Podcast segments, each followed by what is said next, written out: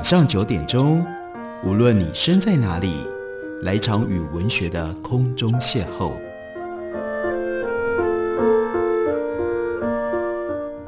杨照谈书，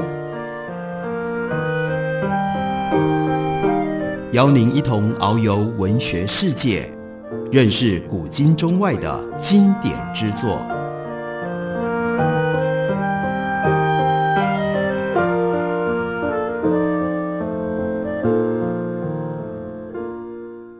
各位听众朋友，大家好，欢迎收听杨照谈书。本节目以台北广播电台 FM 三点一，每个星期一到星期五晚上九点为大家播出。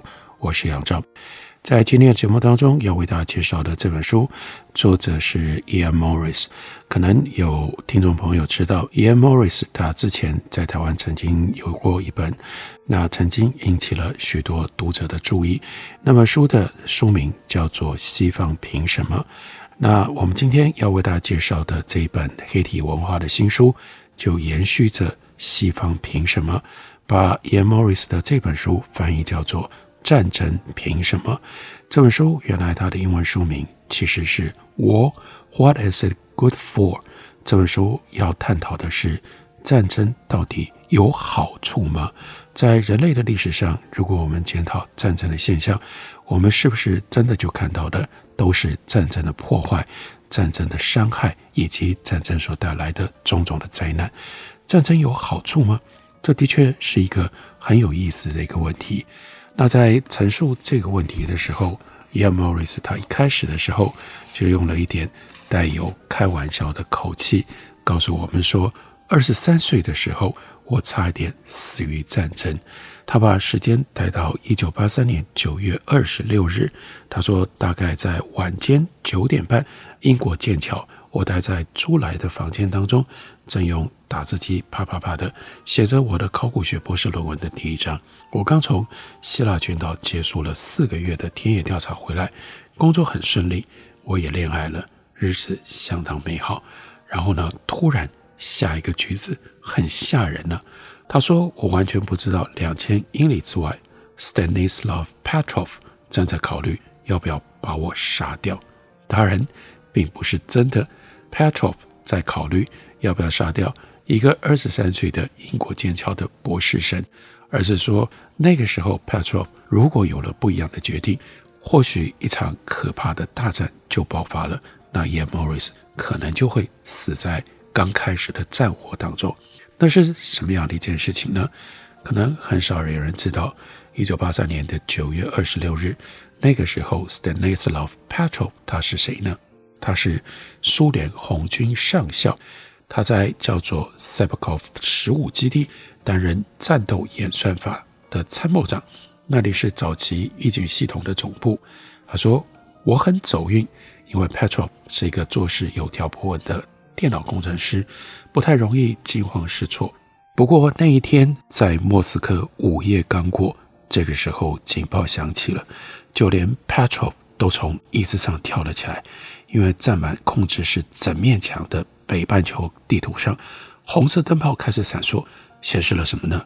有一颗导弹从美国的蒙塔纳州射了出来，地图上方的红色字母亮了起来。拼出了 Petrov 他所认识最恐怖的这个字，那就是发射。几台电脑反复核对数据，但红灯再次闪烁，这次更坚定了发射高可信度。可以说，Petrov 一直在等待这一天的到来，因为六个月前，当时的美国总统 Ronald Reagan 才谴责 Petrov 他的祖国是一个。Evil Empire，邪恶帝国，并且扬言要打造太空飞弹防御系统，终结美苏之间持续了将近四十年那种冷战和平，因为是来自于恐怖平衡才能够保持的和平。雷根也宣布要加速部署新一批的导弹，这些导弹发射五分钟之后就可以命中莫斯科。接下来，仿佛在嘲笑苏联的脆弱，一架南韩客机在那个时候误入了苏联西伯利亚上空，显然是迷路了。苏联空军花了好几个小时才找到这架飞机，而就在客机终于要飞回中立国际空域之际，却遭到了苏联战斗机击落。南韩客机上面的所有的人员全部罹难，其中包括了一名美国的众议员。但是就在这个时候，莫斯科午夜刚过，Petrov 他眼前的一幕显示，美帝分子已经跨越了红线，发射了飞弹。不过，Petrov 知道第三次世界大战不应该长这个样子。美国的第一击，照道理讲，一定会一口气就出动一千颗义勇兵洲际弹道飞弹，呼啸穿越北极之后，带来熊熊燃烧的辐射炼狱。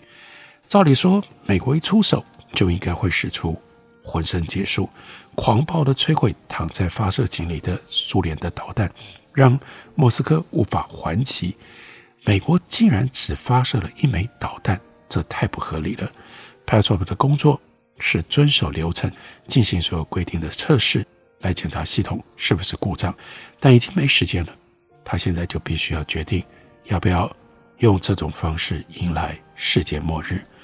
他拿起电话，尽量用平顺正经的语气对电话另一头的值班军官表示：“报告，这是假警报。”对方什么都不问，也没有露出任何一丝的焦虑，只说：“知道了。”过了一会儿，警报器关掉了，Petrov 和基地里的其他人都松懈下来，技术人员开始做他们分内的例行工作，有系统的搜寻回路当中出错的地方，但是接着。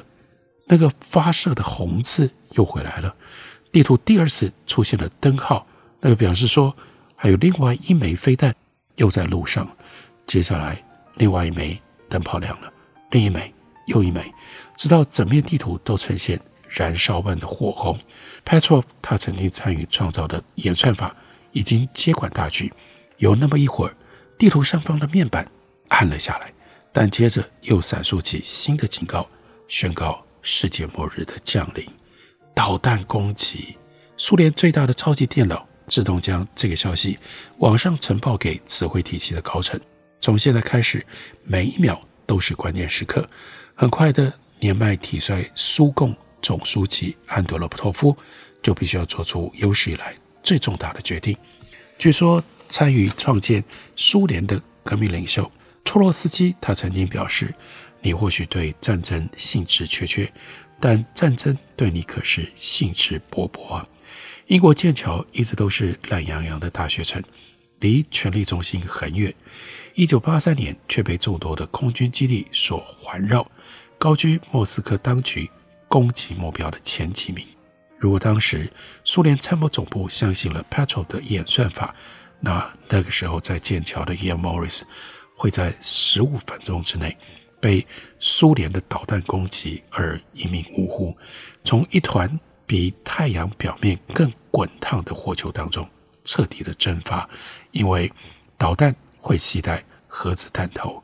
伦敦国王学院跟学院的合唱团，那么有名的国王学院合唱团，还有呢，同样有名观光客经常会去搭乘的河上飘荡的一艘艘平底船，旁边吃草的牛群。和校内高桌边喝着葡萄酒的长袍学者们，全都会被炸成辐射尘。Ian Morris 推想，要是当时苏联发射的那些瞄准军事目标的飞弹，也就是进行战略家所谓的 counter force strike 核战略反击，那美国也用同样方式回应。那在那一天，在那个第一波的攻击当中，Ian Morris 他会和大约一亿人一起被炸的。粉身碎骨、烧毁、中毒而死，成为开战首日的亡魂。不过，这种情形不太可能发生。就在 Petrov 面对这个关键时刻的三个月前，美国战略概念发展中心便针对核战爆发初期的局势做了一场战争推演。他们发现，没有任何一方真的能够守住分寸，将攻击限缩于军事目标。各种模拟状况都显示，这些攻势会逐渐的升级。一定会波及到平民，不只是飞弹发射井会被炮轰，连城市也会遭殃。事态演变至此，开战头几天的罹难人数就会高达五亿左右，而接下来的几周几个月内，辐射落成，再加上饥荒，还有后续交火，又会制造另外五亿人的死亡。但事实上，Petrov 还真的成功的守住了分寸。他日后坦承自己当时非常害怕，双腿不听使唤，但他仍然相信自己对那套演算法的直觉。他听从直觉，对执勤人员表示，这次也是假警报。这让飞弹攻击的消息没有往上呈报到高层，于是，一万两千枚苏联的核弹头留在发射井里，十亿人得以继续活下去，续见天日。然而，Petrov 他拯救世界的回报却并不是挂满胸膛的奖章，他遭到了军方的惩戒，理由是他的书面报告乱七八糟，而且他没有照章行事，因为决定要不要摧毁地球，应该是苏联共产党总书记安德罗波夫的工作，不是 Petrov 的工作，他因此就被晾在冷板凳上，换到一个比较不机密的职位。接下来，Petrov 他提早退役，还曾经一度精神崩溃，而且因为苏联解体而失去了他的老年年金，陷入到贫困。像这样粗糙的电脑技术，差点酿成世界末日，必须仰赖电脑工程师的仓促判断才能够阻止。我们的世界的确是疯了。冷战时期，有许多人这样的认为，美国阵营的民主国家。有数以百万计的民众上街游行，呼吁禁止核武，并且抗议政府的侵略行为，或者是投票给承诺单方面裁减核武的政治人物。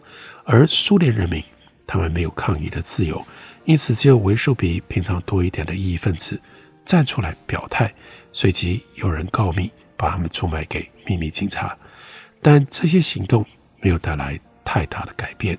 西方领袖获得更多的选票而成功连任，还采购了比原本更先进的武器。苏联领袖则打造更多的飞弹。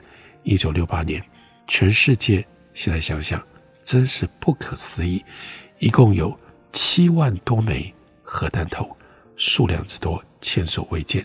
而这一年，苏联发生了车诺比核灾，让世人稍稍体会了未来。那不可思议、不可想象那样的一种核灾难的遭遇，这是 Ian Morris 他跟我们分析在历史上战争作用非常精彩的开头，让我们了解我们才刚刚走过那样种可怕战争可以毁灭地球、毁灭世界的灾难，那样的一种情况，那样的一个时代。我们休息一会儿，等我回来继续聊。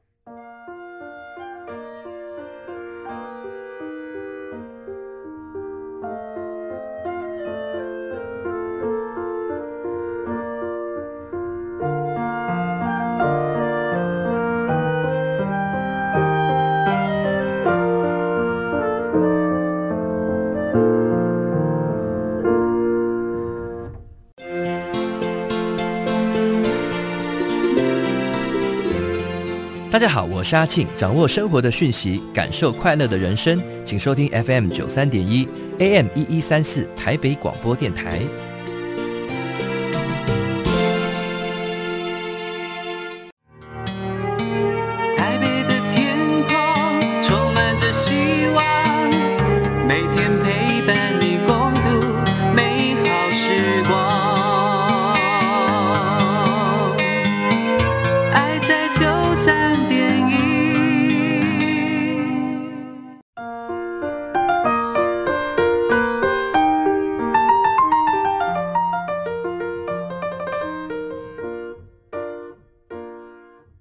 感谢您继续收听《杨照谈书》。本节目以台北广播电台 FM 九三点一，每个星期一到星期五晚上九点为大家播出到九点半。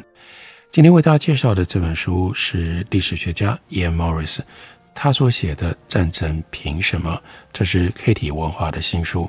Ian Morris 在这本书里面，他特别提到了一九八六年。一九八六年，全世界一共有七万多枚的核弹头。数量之多，前所未见。在美国跟在苏联，年轻的世代都跟老一辈的相院政客分道扬镳，用更大的声量来表达他们反对核武、反对这种可怕战争前景的态度跟立场。在美国，黑人灵魂歌手 Elwin Starr，他在 Motown 时期有一首经典歌曲就叫做《War》，那曾经是越战时期最伟大的示威歌曲。那这个时候，一九八六年，有属于战后婴儿潮时代的摇滚歌手 Bruce Springsteen 翻唱。Bruce Springsteen 他在唱片封套上看来热力四射，而这首歌也再度荣登排行榜的前十名。这首歌的歌词说：“战争啊，天哪，战争好在哪？一点都不好。说说说啊，战争，我好厌烦。它代表无辜生命被摧残，战争代表泪水，成千上万的母亲哭喊，当他们的儿子死于征战。战争，它只会令人心碎。战争，它只是丧葬业者的好伙伴。”而在引用了 Alvin Starr 他的这首歌的歌词之后，很令人惊讶的，Ian Morris 他却说，在这本书里，我要针对上述的歌词提出反对的看法。不过他立刻又做了一点修正，他说是在一定程度上反对。他说，Ian Morris，Ian Morris 又是带有幽默感的说，我认为对于丧葬业者来说，战争并非一直都是好伙伴。这是史上最矛盾的事。战争即使大屠杀，也一直都是丧葬业者最强劲的敌人。一直以来，战争确实对某些方面相当有益。长期来看，战争让人类过着更安全、更富裕的生活。战争是炼狱，但是 Ian Morris 强调，长期来看，要是没发生战争，其他事态的发展可能会更糟。那这个论点。当然会引起争议，所以他的主张他就特别仔细地分成四个部分。第一个部分，打仗让人创造出更庞大、更有组织的社会，民众死于暴力的风险，吊诡的反而会因为这样而降低。这项观察是基于上个世纪的考古学家跟人类学家最重大的发现，而在学术的本业上，Ian Morris 他就是考古学家，他说。这个发现是石器时代的社会规模往往很小，主要因为觅食不易，人类会以数十人为单位共同生活，或形成数百人的村落，偶尔也出现数千人的市镇。这些社群都不需要什么内部组织，也往往不信任，甚至是敌视外人。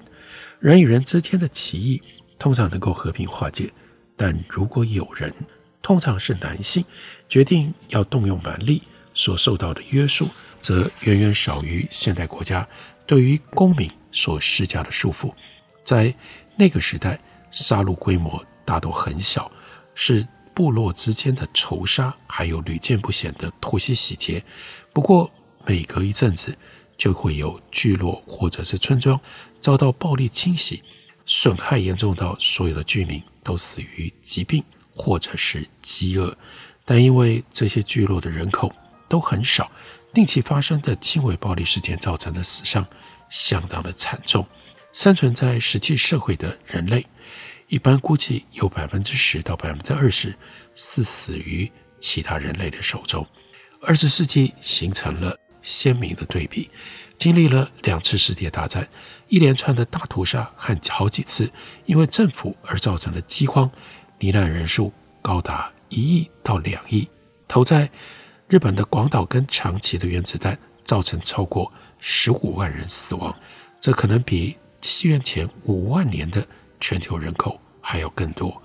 一九四五年，地球上大概有二十五亿人，而整个二十世纪曾经生活在地球上的人类为数大概有一亿人，这意味着二十世纪跟战争有关的一到两亿死亡人口占全球人口百分之一到二。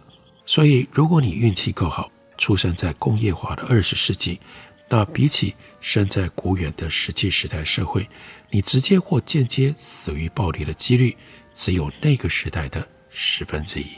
这项数据或许令人惊讶，但背后的成因更出人意料。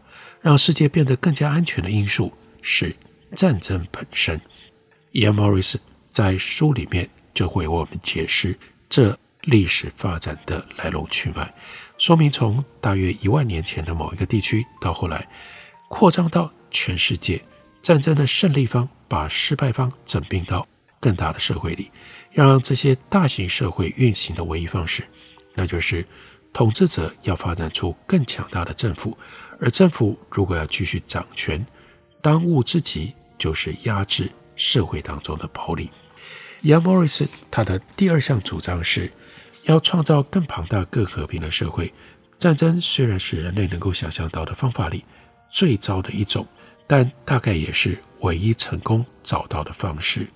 如果罗马人没有屠杀几百万的高卢人跟希腊人，就能够创造出大一统的帝国；如果美国没有屠杀几百万北美原住民，就能够建国。这数不尽的例子里，如果化解冲突的方式是讨论而非蛮力，人类可以借由形成大型社会获益，也就不必付出昂贵的代价。但这些在历史上，如果我们冷静地去看、去分析，都只停留于如果，实际上并没有发生。这种想法让人灰心，可是我们不能不去。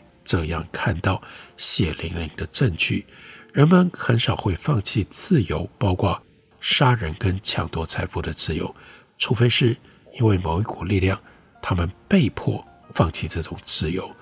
可以说，只有战争的影响力才大到足以迫使人们放弃这种自由，因为战败或者是因为害怕战败而放弃了这种暴力的自由。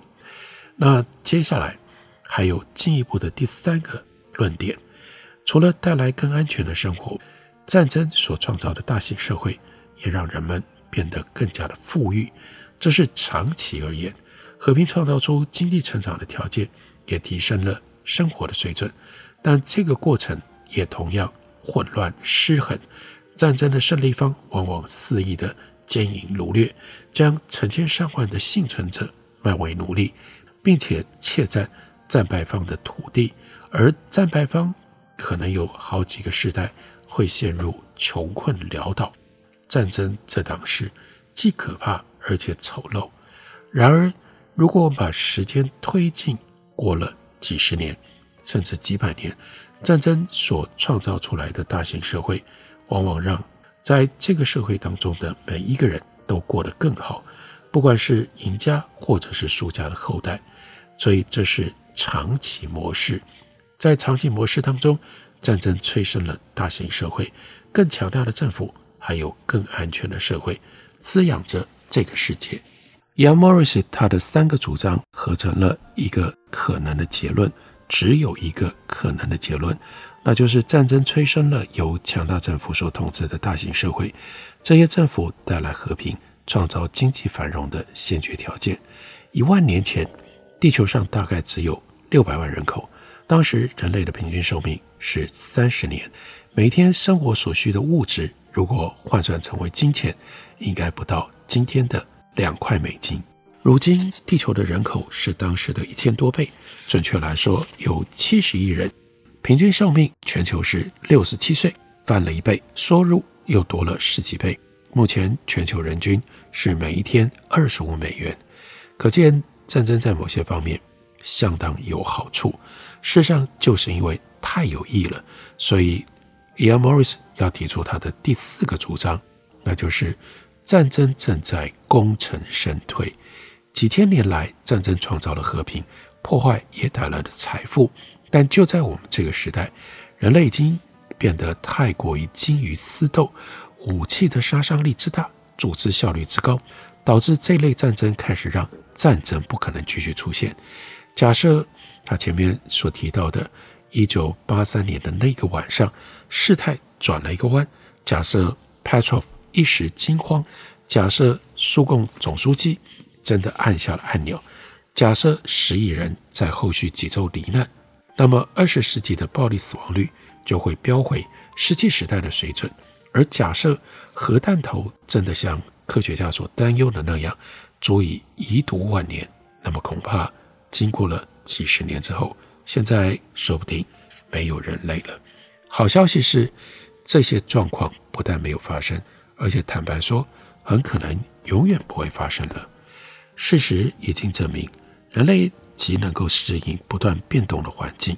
我们曾经因为战争会带来好处而不断地发动战争，但到了二十世纪，暴力行径渐渐不再能够获得回报的时候，我们也找到了各种不必招来世界末日就能够解决问题的方法。